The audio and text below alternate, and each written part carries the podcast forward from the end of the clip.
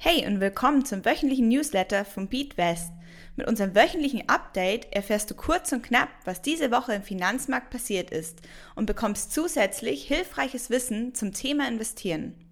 Aber bevor es losgeht, ganz kurz noch etwas über BeatWest. Wir sind eine Investmentplattform, welches dir mit Hilfe von Wissensaufbau ermöglicht, mit dem Investieren zu starten und dein Portfolio weiterzuentwickeln. Mehr dazu kannst du unter www.beatwest.com erfahren. Hi, ich bin Lisa von Beatwest und wir schauen uns jetzt gemeinsam an, warum im Ausland deine Bankkarte bald nicht mehr funktionieren könnte. Im nächsten Jahr müssen wir uns langsam von dem Bezahlsystem Maestro verabschieden. Aber was war das nochmal genau? Schau zuallererst einmal auf deiner Giro- oder IC-Karte nach, ob du vielleicht auch das blau-rote Maestro-Symbol auf deiner Karte findest. Maestro ist ein Kartenanbieter von Mastercard, der es dir ermöglicht, auch im Ausland bargeldlos zu bezahlen und Bargeld von Geldautomaten mit Maestro-Logo abzuheben.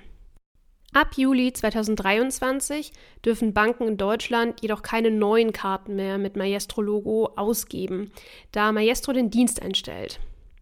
Die gute Nachricht, deine Maestro-Karte behält auch noch nach Juli ihre Gültigkeit. Du kannst sie so lange benutzen, bis die Karte abgelaufen ist. Solltest du deine Karte jedoch nach Juli 2023 verlieren oder verlegen, erhältst du von deiner Bank eine neue Karte und diese wird dann ohne die Maestro-Funktion sein. Jetzt fragst du dich sicher, ob du nun selbst aktiv werden musst und dich nach einer neuen Karte umschauen solltest.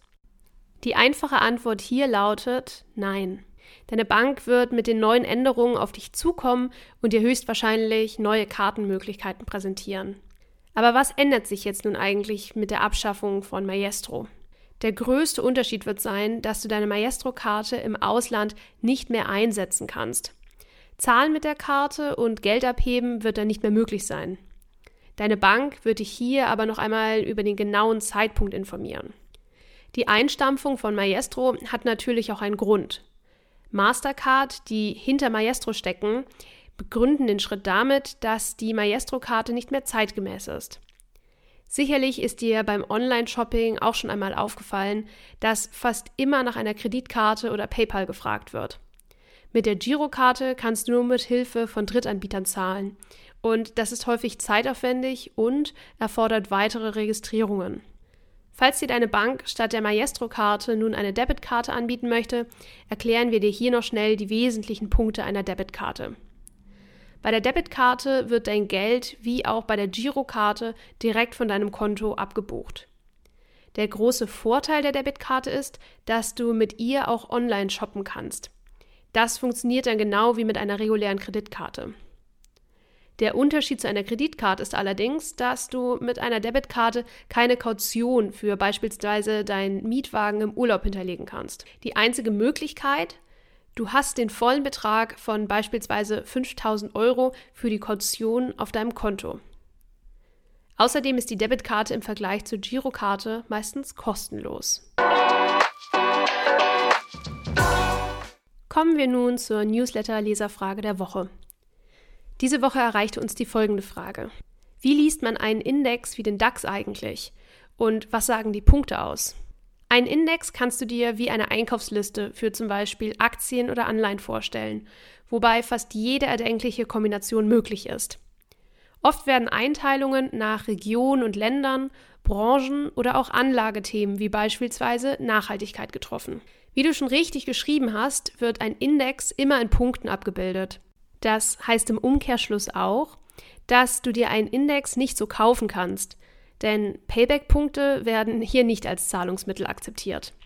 Um einen Index kaufen zu können, muss ein ETF-Anbieter die Aktien der 40 größten deutschen Unternehmen kaufen und daraus dir dann ein fertiges Paket schnüren.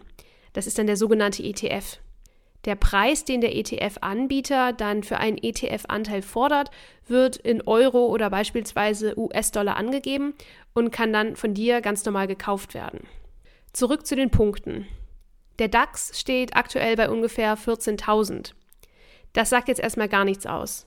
Wir können den DAX mit seinem Punktestand auch nicht mit anderen Indizes vergleichen. Der bekannteste Technologieindex Nasdaq 100 steht aktuell bei ungefähr 11.200 Punkten, ist aber deshalb nicht weniger wert als der DAX. Schaut man sich die Punkte an, sind zwei Faktoren entscheidend.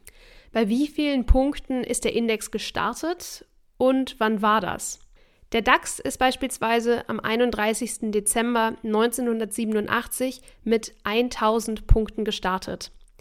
Der Nasdaq 100 hingegen ist mit 125 Punkten am 31. Januar 1985 gestartet.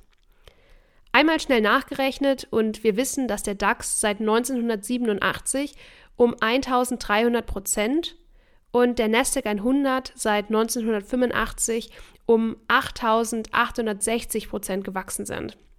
Dadurch, dass sich die Indizes in den Jahreszahlen und Anfangspunkten unterscheiden, kann man sie nicht miteinander vergleichen. Aber du kannst mit den einzelnen Punktzahlen das totale Wachstum berechnen. In den Nachrichten hört man immer wieder einmal, dass beispielsweise der DAX die 16.000 Punkte Marke geknackt hat. Die Punkte sagen in dieser Meldung wenig aus. Es geht vielmehr darum, dass der DAX einen neuen Höchststand erreicht hat und es unserer Wirtschaft offensichtlich gut geht. Kommen wir nun zu unserem vierten Teil von Wege, weniger Geld auszugeben. Baue kein Glashaus, wenn du Geld für die Heizung sparen willst. Philip Johnson Es geht dabei nicht nur um Geld, sondern um jede Entscheidung, die wir im Leben treffen. Wenn du nicht in der Lage bist, eine Verpflichtung einzuhalten, dann fang nicht an. Wenn du zum Beispiel nicht in der Lage bist, ein Gewächshaus im Winter zu beheizen, solltest du nicht davon träumen, dieses Haus zu kaufen. Wenn du dir den Kraftstoff, die Versicherung und die Wartung deines Traumautos kaum leisten kannst, solltest du lieber von einem anderen Auto träumen. Oder überlege, wie du deine finanziellen Mittel aufstocken kannst. Zu viele Menschen leben zu lange über ihre Verhältnisse und müssen am Ende jahrelang Kredite für Anschaffungen zurückzahlen, die sie nicht einmal glücklicher machen. Mach es besser und gehöre nicht zu ihnen. Und wenn dir der Beatwest Podcast gefällt und du uns gerne unterstützen möchtest, dann freuen wir uns natürlich über ein Abo und über eine 5-Sterne-Bewertung bei deinem Streaming-Dienstleister. Der Inhalt dieses Podcasts dient ausschließlich der allgemeinen Information. Diese Informationen können und sollen eine individuelle Beratung durch hierfür qualifizierte Personen nicht ersetzen. Die hier angegebenen Informationen stellen keine Anlageberatung und keine Kaufempfehlung dar.